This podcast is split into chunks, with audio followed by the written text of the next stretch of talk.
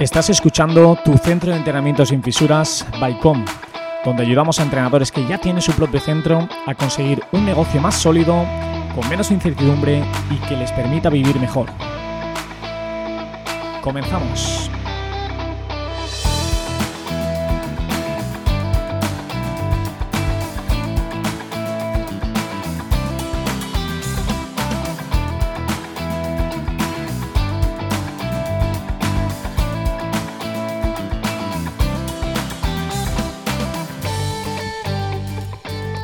Ya estamos ante un nuevo capítulo, en este caso el capítulo número 9, temporada 2, capítulo 3, ¿cómo lo llamamos? Con ganas, con ganas. Yo me da igual cómo se llame, pero vamos, vamos a por ello. Vale, pues mirar, hoy vamos a hablar de cinco alarmas que indican que tu centro de entrenamiento no está yendo por buen camino. Y sí que es verdad que aunque vamos a hablar de una serie como de banderas rojas, no quiere decir que si ahora mismo no estás cumpliendo alguna de estas cosas, eh, tu centro tenga que ir mal pero sí que es verdad que es bueno que lo tengas en cuenta para mejorar procesos y también estar más seguro de que tu centro de entrenamiento, pues como decimos, va por buen camino. De hecho, nosotros aquí queremos destacar las que nosotros consideramos que son más importantes para, ir al grano. Exacto. No son las únicas, pero sí para nosotros son las más importantes. Así que vamos a presentar lo primero lo que sería el punto número uno, que el punto número uno de estas alarmas rojas sería pues como no conocer las, las métricas de tu negocio. Y ahí es Daniel que se va a encargar mucho de hablar sobre este tema, pero quiero introducir con algo que es muy relevante, que es que normalmente cuando un entrenador abre un centro de entrenamiento, se dedica a ayudar a las personas, pues conoce muy bien qué datos son necesarios ¿no? para, dar soporte a estas personas a nivel de entrenamiento, eh, cómo ayudarles mejor, para tener esas métricas que conozcan cómo va mejorando. Pero olvidan eh, digamos, registrar métricas importantes para, el funcionamiento de su negocio. Sí, en este caso queremos hablar de, los leads, que son los contactos que, vienen de gente que no conoces, de gente que pregunta por poder entrenar, en este caso, en tu, en tu centro. Y eso, si estás en un proceso de captación, es súper importante el que puedas registrar esas entradas, eh, cuántos te preguntan cada semana, cuántos conviertes, que es lo más importante, y sobre todo, cuánta gente va a qué servicio. Porque no es lo mismo, a lo mejor, eh, tener un servicio de entrenamiento personal que tener un servicio de entrenamiento en grupo. Por lo tanto, no van a ser los mismos leads los que van a cada servicio. Exacto. Entonces, eh, el primer punto que Dani nos dice es que debemos de contabilizar los leads que recibimos. Es decir, tenemos que tener un Excel y decir, vale, pues eh, esta semana he recibido tantos leads, eh, durante el mes he recibido tantos leads. Eso también nos ayuda a diferenciar, pues seguramente qué meses son los más potenciales para mi negocio. Porque normalmente, por ejemplo, que a nosotros nos pasó, pensábamos que septiembre era el, digamos, el mes más potencial ¿no? para recibir este tipo de llamadas de que la gente te pregunta, etcétera. Y nos dimos cuenta que no era septiembre en sí, era más bien la última semana de agosto y ya de cara a finales de septiembre, octubre. Sí, yo lo diferencio a lo mejor eh, gente que quiere empezar en septiembre, pero realmente te contactan en agosto porque son más previsores, y gente que todavía sigue en septiembre de vacaciones y prefiere empezar en octubre y demás. Entonces, eh, algunas estadísticas muy sencillas para poder medir esos leads son gente que te contacta gente que empieza contigo y gente que te contacta pero finalmente no empieza. Eso es súper importante también, eh, distribuirlos como en tres, en tres filas. Exacto. De manera que tengas mucha información de digamos, si tu estrategia de captación de clientes está yendo bien, que lo primero que tendríamos que tener es esa estrategia. Pero no nos vamos a liar ahí, pero sí, si tienes la estrategia, sabrás si está funcionando o no, y si estás llevando varias estrategias, te quedarás con la que mejor funciona. En definitiva, el resumen de este punto es que necesitamos que tu negocio cuente con unas métricas. Exacto. Otro dato que se debería registrar, que también quiero que Dani comente, es el número de bajas. Sí, es importante también, eh, igual que hemos hablado del número de antas y el número de contactos, también tienes que saber cuántas personas se dan de baja en ese mes en concreto. Exacto. Es normal que al final estamos en un servicio donde suele ser temporal en muchas ocasiones eh, y hay personas que, bueno, pues deciden dejar el servicio. Sí, nosotros, perdona, eh, tenemos un alto porcentaje de fidelización, no tenemos muchas bajas, pero en el caso de que hayan bajas, si las apuntas, sabrán por qué han sido, eh, cuáles son los motivos por qué se han dado de baja y a lo mejor hay meses que hay más bajas que, en otras, por lo tanto, como ya tienes tus métricas, puedes ir a verlas, localizarlas y entonces eh, distribuirlas un poquito de alguna forma. Claro, o sea, al final todo lo que recojas, en este caso como número de bajas, te permitirá saber, pues oye, si estoy teniendo muchas bajas de manera continua, seguramente haya algo que en mi servicio pueda funcionar mejor, ¿vale? O tengo que mejorar algo de ese servicio. no porque un mes tenga más bajas quiere decir que todo esté mal, porque como decimos sabemos que nuestro servicio es muchas veces temporal, pero sí que tengo que tener claro que si eso se da pues de manera continua durante muchos meses, pues si lo tengo reflejado me daré cuenta y por lo tanto podré poner pues alguna estrategia en marcha. Así que es importante pues eh, que tengamos ese dato también. Bien, y siguiendo con, el punto número dos, eh, nos vamos directamente a que necesitamos que tengas unos protocolos de trabajo. Si no cuentas con ellos, es necesario que los hagas. Simplemente cuando algo está documentado es mucho más fácil recurrir a ello. Así que ten protocolos a mano porque toda la información que puedas dar desde ahí puedes transmitírsela a tus propios deportistas. Exacto. A ver, es importante el tema de los protocolos. Nosotros esto nos lo comentó en su día eh, un mentor que tuvimos, que es importante, digamos, registrar las cosas que parecen obvias.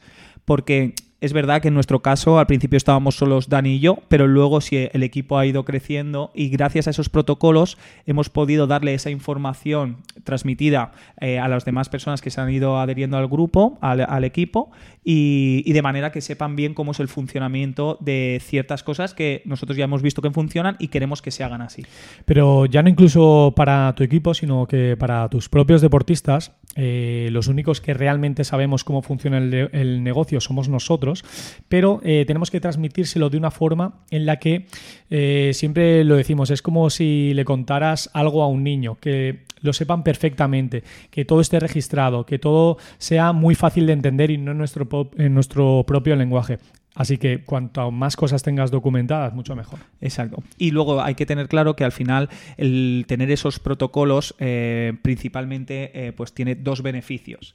El primero de ellos es que tú puedas acudir a él siempre que quieras y pueda ser modificable. Es decir, si tú ves que hay un protocolo que por lo que sea no está funcionando como te gustaría, oye, pues puedo acudir a ese protocolo y decir, oye, pues a esto hay que cambiarlo, hay que implementar algo nuevo, ¿vale? Y como te he dicho, una de las cosas que a nosotros nos ha ayudado mucho es que a la hora de ampliar equipo no hemos tenido que sentarnos 10 horas a explicarles cosas. Hemos dicho, oye, mira, estos son los protocolos, protocolos, perdón, acude a esta carpeta, ahí están todos. Primero, míratelo todo bien, interiorízalo y luego, por supuesto, vamos a verlo juntos. Pero ya nos ha facilitado mucho trabajo. Entonces, ¿Qué es lo más importante para tener un protocolo? Que esté documentado. Es decir, que esté plasmado en un sitio donde más personas puedan verlo y entenderlo. Sí, lo que tú dices, al final te vas a ahorrar muchísimo tiempo a la hora de poder transmitírselo tanto a nuestros deportistas como a nuestro propio equipo y te va a ahorrar, pues eso, muchísimo tiempo. Claro.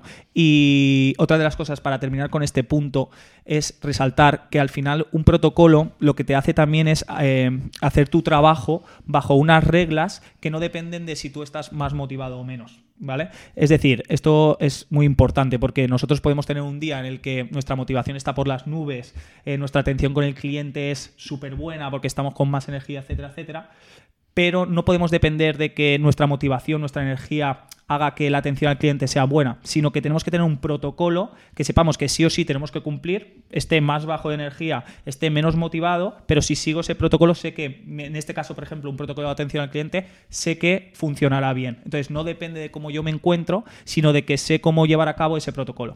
Sí, de hecho, más adelante en este capítulo vamos a hablar de eh, normativa de empresa y demás, que también tiene que ver con, los protocolos y es súper importante lo, lo que has comentado. Así que si tuviéramos que hablar de dos protocolos para nosotros innegociables, aunque hay más, pero para nosotros innegociables sería que tuvieras un protocolo de atención al cliente, es decir, cómo desde el momento que entra la persona por tu centro, cómo vas a actuar con esta persona, cómo le vas a atender desde el minuto uno y un protocolo de venta. También para saber, pues, cómo, eh, digamos, esas conversaciones que tienes que tener con una persona antes de que adquiera tu servicio, pues, cómo están estructuradas y saber si están funcionando o no. Y como bien dices, eh, esto te va a facilitar muchísimo las cosas en, el futuro porque automatizas más los procesos y es mucho más fácil eh, transmitirlos tanto a la gente como a nuestros propios deportistas. Exacto. Bien, nos vamos con el tercer punto y queremos poner aquí una bandera roja porque hay mucha gente que no trabaja en las redes sociales. ¿Qué quiero decir con esto? Normalmente nosotros como entrenadores lo que nos gusta es estar en el campo, estar entrenando, estar eh, con cercanía con nuestros clientes, pero realmente cuando nunca te has puesto ello, te da mucho miedo ponerte frente a una cámara y, ponerte a, a transmitir lo que realmente sabes hacer, pero como no estás acostumbrado a ello, te da como mucho apuro. Exacto. Además de esto, creemos que trabajar las redes sociales es una posibilidad de mayor alcance para, llegar a más personas. Sin duda, con los protocolos de venta que, hemos hablado antes, por ejemplo, eh, también las redes sociales te pueden servir como para mostrar el trabajo y poder llegar a muchas más personas. Sí, eso por supuesto. Y aparte de esto, eh, al fin y al cabo, estas redes sociales no están hechas para que nosotros eh, nos convertamos en influencers o cosas así, sino que al final lo que hacen es mostrar lo que nosotros hacemos. Entonces, ¿qué mejor herramienta que tenemos que es gratuita? O sea, antes realmente para tú mostrar tu trabajo, pues a lo mejor tenías que hacer unos flyers, repartirlos, ¿vale? Todo este tipo de cosas que tenías que hacer y encima te costaban un dinero, que al final era hacer esos flyers, tal, imprimirlos y tiempo. Ahora mismo lo único que necesitas es algo de tiempo, algo de organización para mostrar lo que haces en tu día a día. Incluso no hace falta que sea perfecto, o sea, no te tienes que grabar un vídeo espectacular. Simplemente la idea de mostrarte en redes sociales es que cojas las personas que sepas que puedes grabar, las grabes haciendo lo que están haciendo en tu día a día en su centro. O sea, que la gente vea cómo en tu día a día ayudas a otras personas. No tiene más. Sí, incluso con esta herramienta eh, puedes definir mucho más el público objetivo que, que va a visitar tu centro y te puedes enfocar mucho más en ello. Además de que Luego, a la hora de comunicarte con ellos, te das cuenta de que em, mejoras mucho este aspecto, porque cuando tú te muestras las primeras veces en redes sociales parece que te estás mostrando para otros profesionales. Entonces hablas como con mucho tecnicismo, hablas como con, eh, pues desde una sensación mucho desde la ciencia y demás, que es algo Incluso, incluso sobre todo, fíjate que nosotros al principio, y como todo entrenador le ha pasado, eh, siempre intentas eh, dar lo mejor de ti en esas redes sociales diciendo, guau, necesito que todo entrenador sepa que soy el mejor, que no soy muy noble en esto. Sí, muchas veces lo que hablamos lo hablamos desde nuestro error, por sí, Sí, sí, Entonces, eh, cada vez tienes que hablar mucho más como en cristiano para que las personas te entiendan lo que quieres transmitir. Claro, porque al final, si digamos que la red social es un canal de comunicación, si no hablas el mismo idioma, o sea, no estarás llegando a nadie. Entonces es importante que eso también te haga ver pues cómo cada vez te desenvuelves mejor y esos errores que como te digo al final nosotros lo comentamos porque lo hemos los hemos cometido y hemos ido mejorando y eso ha mejorado mucho nuestro alcance a otras personas, ¿vale? Y además de esto, creo que eh, una cosa muy positiva de trabajar las redes sociales cuando simplemente grabas a una persona lo compartes y demás, le puedes etiquetar, esa persona normalmente, eh, em, digamos, comparte esa historia. Y aunque el boca a boca es fundamental para tu negocio, también ahora mismo la exposición de esa historia, de esa persona que estás entrenando a sus amigos, a su círculo más cercano, lo va a ver y por lo tanto vas a llegar también a más gente, solamente con una historia que te ha tardado en grabar 15 segundos. Sí, de hecho, eh, actualmente en muchos, ya no centros de entrenamiento, sino cualquier negocio, existen como corners más Instagram, instagrameables para que puedan hacerse fotos en ese sitio y se puedan compartir, para que quede mucho más chulo y las personas eh, quieran ir a ese sitio solo porque algo es más bonito. Mm. O sea que es guay compartirlo, lo que haces, por, em, digamos, mostrarlo y también por generar confianza y porque al final, sin tú darte cuenta, te estás promocionando en el centro, o sea, estás promocionando tu centro, estás promocionando tu servicio. Entonces, aunque el boca a boca está muy bien, hoy en día también se lleva mucho el historia a la historia y es que a nosotros nos ha resultado, eh, nos ha dado resultado en muchas ocasiones que hemos una persona ha compartido una historia que le hemos grabado y alguien cercano a su círculo pues oye, lo, nos ha preguntado, oye, tal, que he visto esto y quería más información. Entonces es muy fácil llegar a más gente. Totalmente. Nosotros, de hecho, el mayor canal de, venta es a través de esas propias redes sociales. Mm. Y esto no quiere decir que solamente tenga que ser Instagram. Cada uno a lo mejor tiene su público, eh, tiene también digamos, su red social donde se encuentra más cómodo y puede buscar otras alternativas. Pero sí o sí tienes de intentar buscar esa herramienta gratuita como puede ser Instagram, YouTube, Facebook, donde sea, para mostrar tu trabajo. Sí, también lo que comentas es súper importante, que tienes que ver a qué público te diriges y por qué red social eh, quieres comunicarte con él, porque no es lo mismo a lo mejor eh, que quieras comunicarte con una persona de 80 años para que hacer un entrenamiento para la tercera edad, evidentemente no les vas a buscar en TikTok por ejemplo. Exacto. O sea, ahí tendríamos que diferenciar dónde está mi público. Y si tuviera que resaltar un último punto de muy a favor de trabajar las redes sociales, creo que el que tú, em, digamos, compartes información eh, que llevas a cabo con tus clientes en tu día a día y que tus clientes vean que tú compartes esa información, genera confianza. Porque O sea, si tú estás compartiendo una información que ya estás llevando a cabo y que quieres poner en práctica con más gente para ayudar a más gente, esas personas que ya están contigo van a ver, ostras, si este profesional, esta persona con la que yo estoy comprometido porque me está ayudando, comparte esta información, es porque está seguro de eso, confía en eso y sabe que va a dar resultados. Y yo ya estoy con él. O sea, es como que dices, está vendiendo su producto y, y, lo valora y las otras personas ven con buenos ojos que tú digas, ostras, pues esta persona hace lo que dice, lo que ya hace conmigo. O sea, lo pone en marcha, lo quiere ayudar a más gente.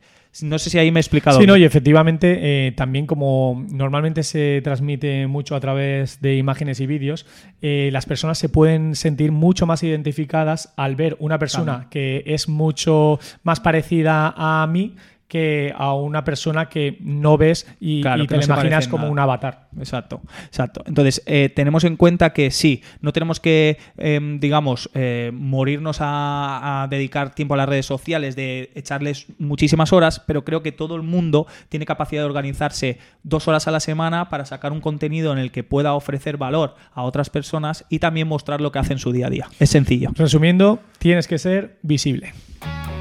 Oye, Dani, ¿tú sabes que contamos con un servicio de mentorías? ¿En serio? Cuéntame algo más. Pues tío, ojalá hubiéramos tenido una oportunidad así cuando nosotros empezamos.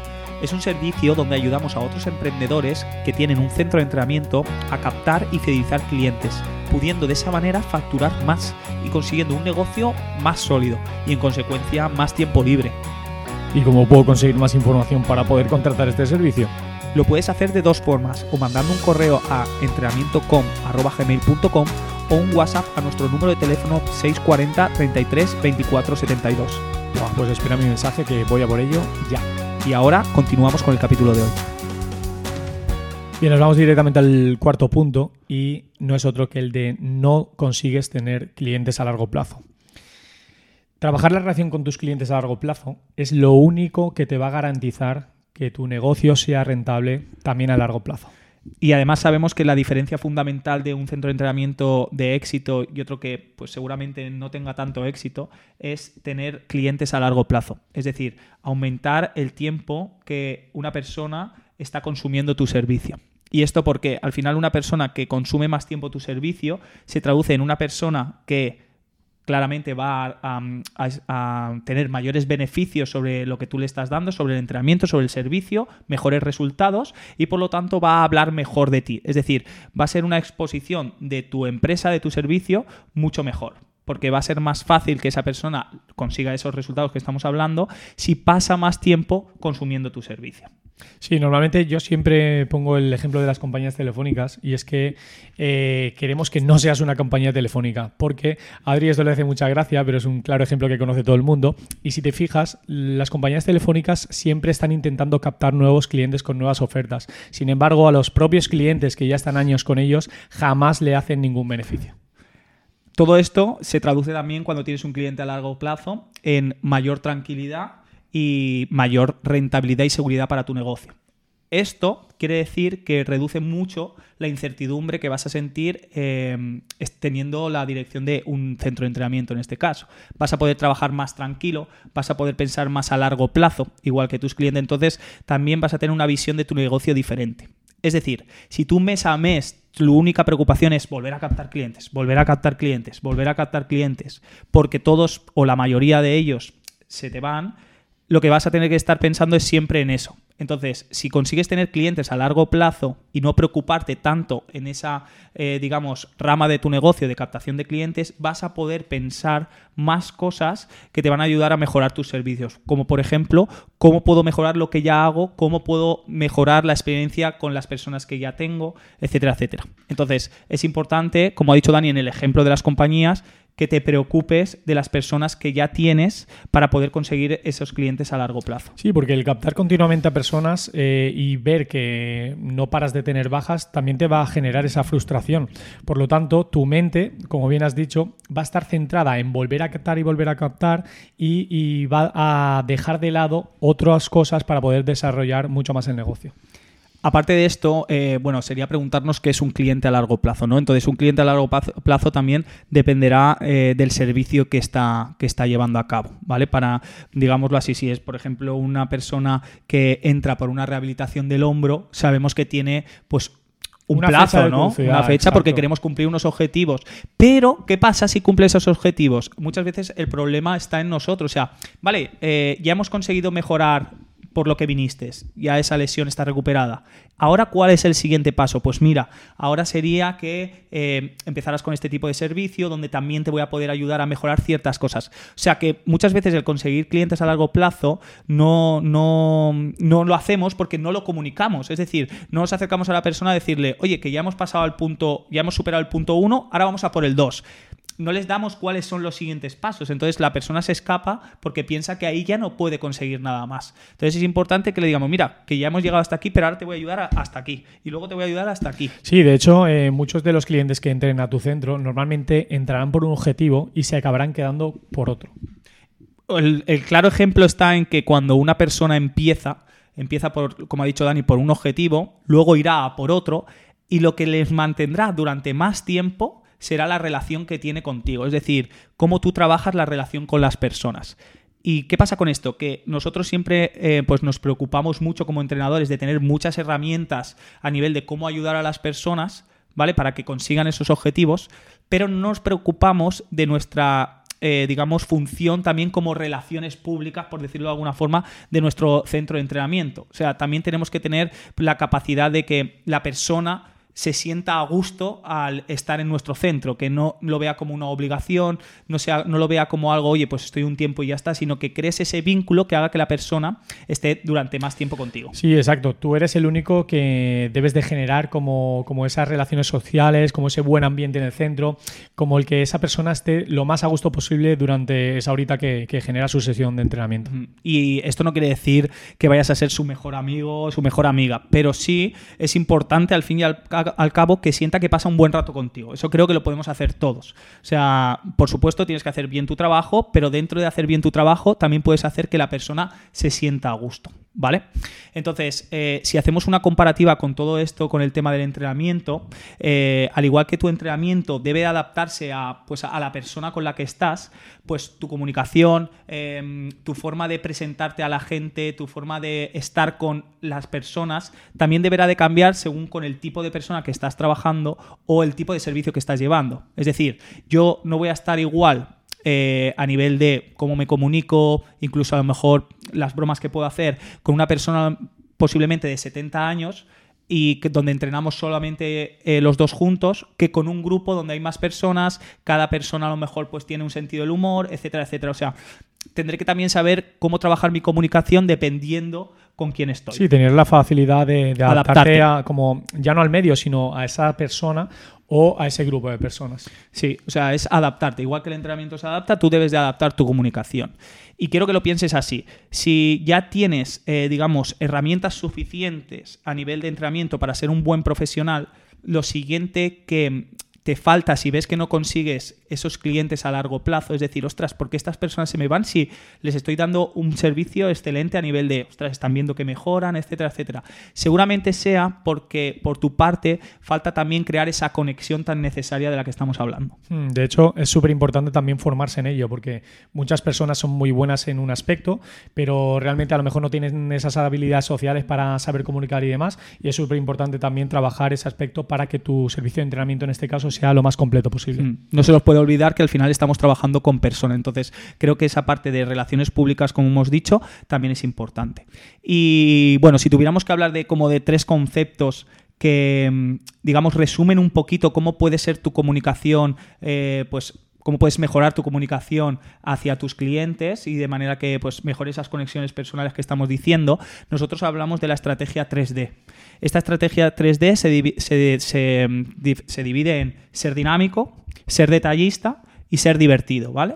Entonces, si tuviéramos que hablar un poquito eh, como reglas generales de cada una de ellas, es que eh, ser dinámico sería pues mostrar energía, ¿no? Al final tu contexto es un contexto donde la gente viene a entrenar. Sí, necesitamos eh, ser proactivos, una actitud que diga, estoy preparado para lo que me echen. Exacto, o sea, sabemos que estamos en, ese contexto, ¿no? Entrenamiento, vas a moverte, vienes a lo mejor estresado, necesitas, esas personas pues necesitan sentir pues que están en un momento de, ostras, diferente, ¿no? Y recuperar esa energía de vengo en off, pero es que me voy en on, ¿vale? Entonces es súper importante. Eso no quiere decir que tú tengas que ir al 200% en cada sesión, pero sí que es importante, que esto es lógico, que si tú das un servicio a las 7 de la mañana, sea igual de bueno a nivel de cómo tú te muestras, de dinámico, etcétera, etcétera, que si lo das a las 8 de la tarde a última hora. Entonces, porque esas personas se merecen el mismo servicio. Entonces, esto nos ayuda también a, como hemos dicho en un punto anterior, tenerlo claro, protocolizado, saber cómo lo puedo hacer y no depender de mi motivación, ¿vale?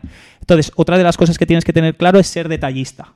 Y cuando hablamos de ser detallista no quiere decir que tengas que regalarle muchas cosas a tu cliente. Ser detallista es preguntar qué tal está. Si te ha contado algo un día, al día siguiente decirle, oye, ¿cómo acabaste con esto que me comentaste? Sí, acordarte simplemente de a lo mejor eh, fechas que sean importantes para, tu cliente. Al final, eh, ten en cuenta que tú vas a compartir muchísimo tiempo con ese cliente, por lo tanto vas a conocer muchísimo más a esa persona. Hmm. Eh, o sea, y que muchas veces pensamos que el ser detallista es como, ostras, tiene que ser algo material y no estamos hablando de nada material. O sea, que digamos que si nosotros ponemos en marcha eso, ese tema de ser detallista, nos estaremos diferenciando muchísimo de lo que es un gimnasio convencional, donde nadie te conoce, nadie te va a preguntar, oye, ¿qué tal está eh, tu madre que me dijiste el otro día? ¿Qué tal? De hecho, es que ser detallista simplemente es llamarle a esa persona por su propio nombre. Sí, sí, o sea, son cositas puntuales, muy fáciles eh, y que al final, pues poniéndolas en práctica, mejoran mucho, como estamos hablando, esa relación personal, ¿vale? Y el último punto sería divertido, ¿vale? Y decir que es divertido no quiere decir que seas un monologuista, pero créeme que nadie le gusta entrenar con una persona que sea una momia. Exacto, no, no, tenemos que ser muy sosos. O sea, y si a ti por tu personalidad no te sale, creo que también deberías de trabajarlo, igual que has podido trabajar otros aspectos relacionados con el entrenamiento. Entonces, no pienses en que tienes que ser un monologuista, pero sí que tienes que saber crear eh, el ambiente necesario, como hemos dicho, para que esa persona se sienta a gusto, ¿vale? Buscando siempre un equilibrio, porque conocemos nosotros a, muchos centros, a otros profesionales, que o se pasan de sosos o se pasan de divertidos. Entonces, en el equilibrio está el, gusto. Hmm. Bien, nos vamos con el quinto y último punto, y no es otro que el de no tener unas normas definidas. Este punto lo quiero introducir un poquito, y es que normalmente cuando nosotros vamos a un gimnasio, tenemos unas normas que normalmente no se cumplen, pero sabemos que existen, como el de llevar tu toalla, descargar tu máquina, dejar tu máquina libre. Normalmente no se cumplen, pero sabemos que existen. Sin embargo, en tu propio centro, aunque tú normalmente quieras aplicar unas normas, incluso a veces no haces ni cumplirlas a tus propios deportistas. Mm, y en muchas ocasiones incluso te cuesta poner esas normas.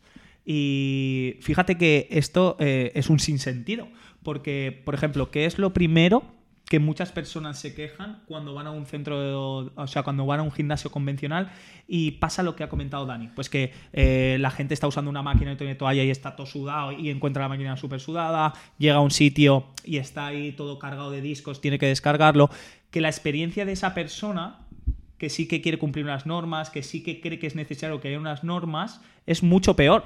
O sea, se, encuentra, se encuentra como un sitio más caótico, más sucio y exacto, exacto. O sea que al final el no tener unas normas no es que no es que suene, eh, digamos, a restrictivo. Exacto, sino que tiene que ser eh, como algo que tú sepas que beneficia la experiencia de tu cliente, o sea, que tiene un porqué. Normalmente el ser humano es como muy, o sea, desecha mucho como las normas, pero sin embargo, luego, a la larga, ve que si cumple una normativa, está mucho más cómodo en el lugar, eh, su experiencia es mucho mejor, pero claro, la palabra norma es como que ya te tira un poquito para atrás. Por eso creo que es importante que sepamos pues cómo expresar estas normas y que le demos una connotación positiva. Es decir, te estoy diciendo que hagas esto porque es que así todo, todo está más limpio, ¿vale? Es que hacemos esto por tema de higiene y demás. Es decir, Lógicamente sabemos que hay unas normas genéricas en un centro de entrenamiento. Nosotros distinguimos como dos tipos de normas. Serían las que las normas que favorecen el correcto funcionamiento de la, de, digamos, del centro de entrenamiento y normas que digamos que mejoran la experiencia de eh, las personas que van a tu centro, ¿vale? Por ejemplo, eh, ¿qué mejora la experiencia eh, de una persona que va a tu centro? Pues que lleve la toalla, que, que sea puntual, ¿vale? que em, digamos que también sepa recoger, o sea, que recoja el material, ¿vale? Todo esto que tú ves que es como, ostras, a lo mejor le sienta mal que le diga que le recoja el material. No, al revés. O sea, lo que estás haciendo es que esa persona luego cuando entrene se, recoge, encuentre también recogido el material, la siguiente también, y eso mejora la experiencia de tu cliente. Sí, al final lo que buscas con todo esto es tener un orden, porque con orden todo funciona mejor sabes que si recoges el material, el siguiente que venga a ese espacio va a estar con la sala recogida, mm. va a tener un mejor orden, por lo tanto va a entrenar de una forma mucho más dinámica, mucho más fácil y sobre todo, pues eso, con mucha mejor orden. Exacto. Y lo que tenemos que tener muy claro es que sí que es verdad que es eh, totalmente, totalmente necesario que cuando una persona, antes de empezar, conozca estas normas. Poniendo un ejemplo por, eh, mm, en nuestro caso en particular, eh, nosotros siempre comentamos a las personas antes de que empiecen sus entrenamientos que lo van a hacer descalzos, ¿vale? Lo hacemos con calcetines. Y más allá de los beneficios que podamos hablar a nivel de entrenamiento, que podamos estar más de acuerdo o no, nosotros lo hacemos meramente por un tema de higiene, ¿vale? Entonces, esto es una norma. Pero, ¿qué pasa si, por ejemplo, la persona nos dice, oye, mira, que yo no estoy cómodo entrenando sin zapatillas, em, no puedo porque a nivel de pisada, el podólogo, lo que sea, cualquier recomendación que me han dado, eh, uso plantillas, etcétera, etcétera, no puedo ir solamente con los calcetines? Pues nosotros le diríamos, mira, hay partes del entrenamiento que no va a haber ningún problema que hagas solo con los calcetines, o sea que te aconsejo que también lo vayas probando, pero si quieres usar unas zapatillas no hay ningún problema siempre y cuando únicamente las uses en el centro, porque como te digo, eh, el, o sea, el tema de esta norma o de este, este requisito es por tema de higiene. Entonces la persona entenderá que, ostras, cómo cuidan lo que tienen, ¿vale? Porque no es que, ahora, aquí cada uno llega con sus zapatillas pisadas de la calle, un día que ha llovido, están pisando esterilla, están pisando un césped, etcétera, etcétera. Entonces, al final la gente valora que lo que tú hagas, lo hagas pensando en ellos, en el higiene, en, en, un bien común de todos, porque puede ser que una persona eh, pues no le dé importancia, pero la mayoría de personas, lógicamente, eh, van a ver con muy buenos ojos que tú pones unas normas que hagan que su experiencia sea mejor. Sí, el problema de todo esto es que tú todo esto que me estás diciendo está muy bien, pero el problema viene cuando no informo de la manera correcta a mis clientes. Eh, cuando no se les pasa ningún tipo de normativa, cuando no se les informa de que esto es específico para esto y punto. Entonces, muchas veces eh, llegas a un sitio y te dicen, no, es que esto era así, pero claro, ¿Cuándo me lo has mostrado? ¿Cuándo me has informado de que esto se debe de cumplir de esta forma? O sea, por supuesto, el paso para crear unas normas sería crear unas normas pensando en el beneficio común y la experiencia de tus clientes y después de crear esas normas, o sea, documentarla, como hemos dicho, al final esos protocolos que hemos hablado y, por supuesto, eh, que tu cliente las conozca, que antes de empezar conozca esas normas y que si tiene alguna duda, que te las pregunte y que tú digas, mira, pues por ejemplo, si a mí me dices, no, es que yo toalla no quiero traer, pues no, mira, esto es una norma que sí o sí hay que cumplir. Pero si, por ejemplo, hablamos del tema del calzado, como hemos dicho, pues oye, te puedo dar una alternativa, ¿vale? Para que, lo, para que puedas ajustarlo y sin problema, ¿vale? Entonces, ¿vas a poder traer zapatillas? Sí, pero no tienen que estar usadas en la calle. ¿Tienes que traer toalla? ¿Algún inconveniente con eso? Si tienes algún inconveniente, oye, no podemos entrenar, porque sí o sí esto es importante para mí, porque no quiero que el material se esté pues una estería sudada y que haya otra persona que la tenga que usar, por ejemplo. Sí, la clave de todo esto, como bien has dicho, es documentar este, este tipo de normas, eh, pasar como, como ese PDF o, o esa lista en la que siempre el cliente pueda acudir a ello y entre comillas, estudiárselo, porque normalmente si se lo transmites de, de, viva voz, siempre dirá, ostras, pues esto no me lo dijiste, esto nadie me lo ha comentado, entonces tú como tienes ese, recurso, que es el de que está plasmado en una hoja, puedes siempre decir, no, es que está aquí y estas son mis normas. Exacto. O sea que al final, la conclusión un poco antes de seguir hablando una, una cosilla sobre este tema de las normas, es que el no poner las normas solamente va a tener una connotación negativa, que muchas veces pensamos al revés, no, cuanto menos normas el cliente mejor se va a sentir en su casa, no, es tu casa, tú tienes tus normas en tu casa y quien entra por tu puerta debe de cumplir esas normas. Y por supuesto esas normas tienen que estar pensadas para el beneficio del cliente, para su experiencia y demás. Y luego habrán otras normas, que también las queremos comentar, que también serán importantes para tu funcionamiento como negocio. Es decir, muchas veces no ponemos como unas normas de, oye, mira, eh, este mi servicio eh, para pagar la mensualidad se paga de X a tal fecha esto tienes que tenerlo muy en cuenta porque no puede ser que cada persona que, consume tu servicio pues pague a lo mejor cuando le apetece, cuando se acuerda, etcétera, etcétera, ¿no? Yo creo que es importante en este caso pues que agrupemos los pagos en ciertas fechas que sean pues bastante factibles para que una persona lo pueda llevar a cabo sin problema y que además esto mejore eh, digamos, el funcionamiento de tu negocio, porque ten en cuenta que a ti te van a pasar un alquiler, te van a pasar un autónomo, te van a pasar una serie de gastos que tú tienes también que saber igual que sabes cuándo te van a pasar el autónomo, tienes que saber cuándo vas a tener recopilado, pues, digamos, los ingresos de, de, tu, de, tu, centro de entrenamiento. Sí, todo esto, como bien dices, te va a generar el orden que hemos hablado antes y un mayor control. Entonces, tanto como para las altas, como bien dices, eh, todas nuestras altas saben que del 1 al 10 de cada mes se deben de abonar las mensualidades. Como para las bajas, eh, nosotros nos pasaba anteriormente eh, muchos casos en los que a lo mejor te avisaba la gente que no quería continuar el día 30 del mes. Imagínate que estás a 30 de septiembre y eh, te avisan de que ya no vas a continuar en octubre. Pues eso, eh, bajo nuestra, nuestro sentido común, no es lógico porque entonces tú no tienes ese margen de maniobra para cubrir esa plaza. Sin embargo, si tú pones una norma en la que antes del, del 15 de cada mes solo pueden avisarte para no continuar en el siguiente, pues al final tienes como ese mayor control y esa menor incertidumbre. Eso es o sea, fundamental. Entonces, por ejemplo, estas dos normas serían, vale, yo voy a intentar agrupar mis pagos de tal fecha a tal fecha y que el cliente sepa que tiene que hacerlo así. Y como te ha dicho Dani, también debemos de controlar cuando una persona, si se quiere dar de baja, no hay ningún problema. No debe de haber ningún problema. Pero sí que, oye, pues ya que por lo que sea no vas a poder continuar, que no hace falta ni que me des ninguna explicación, sí que te pido que me avises antes de tal fecha. Y como siempre te digo, esto tienes que darle eh, una connotación positiva para que la persona entienda por qué tiene que hacerlo. Y es que, mira, a mí me viene mejor, me viene bien, necesito que me avises antes, porque hay personas que pueden estar interesadas en empezar y así yo ya puedo contactar con ellos y se organizan. Y listo. ¿Qué pasa si, por ejemplo, hay una persona que avisa más tarde? Pues siempre debemos de tener algunos recursos, ¿vale? No tenemos que ser mm, autoritarios, pero sí que debemos de intentar que en el 95% de los casos se cumplan las normas, porque si no, si se empiezan a saltar, a saltar, al final esas normas no existen como tal. Y cuanto más permisivo eres, más te cuesta luego cerrar como esas normas para que se cumplan. Claro, en nuestro caso eh, sí que comentamos que tienen que avisar antes del día 15, pero sin embargo somos permisivos en, el, en, en lo siguiente. Si tú me avisas antes del día 15, perfecto, yo ya cuento como que tú no vas a continuar el próximo mes. Pero imagínate que me avisas el 22, yo te digo, vale, me has avisado fuera de plazo, pero yo voy a intentar cubrir tu plaza con otra persona y si se cubre, pues finalmente no me vas a tener que abonar nada. Pero eh, tienes que saber que por decreto vas a tener que abonar esa plaza porque me has avisado fuera de mm, plazo. Exacto. Y nosotros encima aún vamos más allá, que tampoco nos vamos a enrollar mucho con eso, pero para que entiendas que la norma es clara, me tienes que avisar antes del día 15. Oye, que si al final me has avisado más tarde, yo primero te digo, oye, mira, la norma es esta, pero yo voy a intentar esto, esto y esto, y si no, por ti haré esto y esto. Por ejemplo, sé que me has avisado tarde, sabes que tienes que pagar la mensualidad, yo voy a intentar buscar otra persona.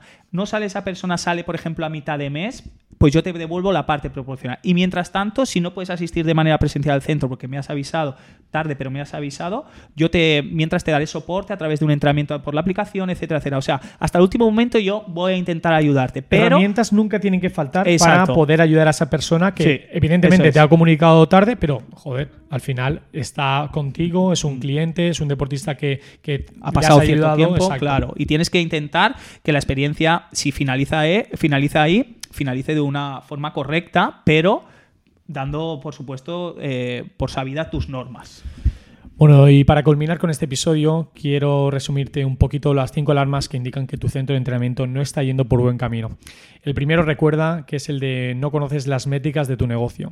El segundo, no cuentas con protocolos de trabajo. El tercero, no trabajas las redes sociales. El cuarto, no consigues tener clientes a largo plazo. Y el quinto, no tienes ni normas ni protocolos claros. Y bueno, ahora que ya conoces como estas cinco, cinco alarmas que para nosotros pues eh, reflejan un poco si tu centro de entrenamiento está yendo por buen camino. Nos gustaría que nos comentases si hay alguna de estas alarmas, pues que enseguida has dicho, ostras, esto yo no lo estoy haciendo, déjanoslo en comentarios. Si crees que añadirías alguna más, por supuesto, agradecemos también que en comentarios pues, nos pongáis eh, pues todas las dudas, sugerencias que nos podáis dar para poder ofrecer un contenido exacto a lo que estáis buscando como gestores de vuestro centro de entrenamiento o como personas que estáis eh, queriendo abrir un nuevo centro de entrenamiento, emprender.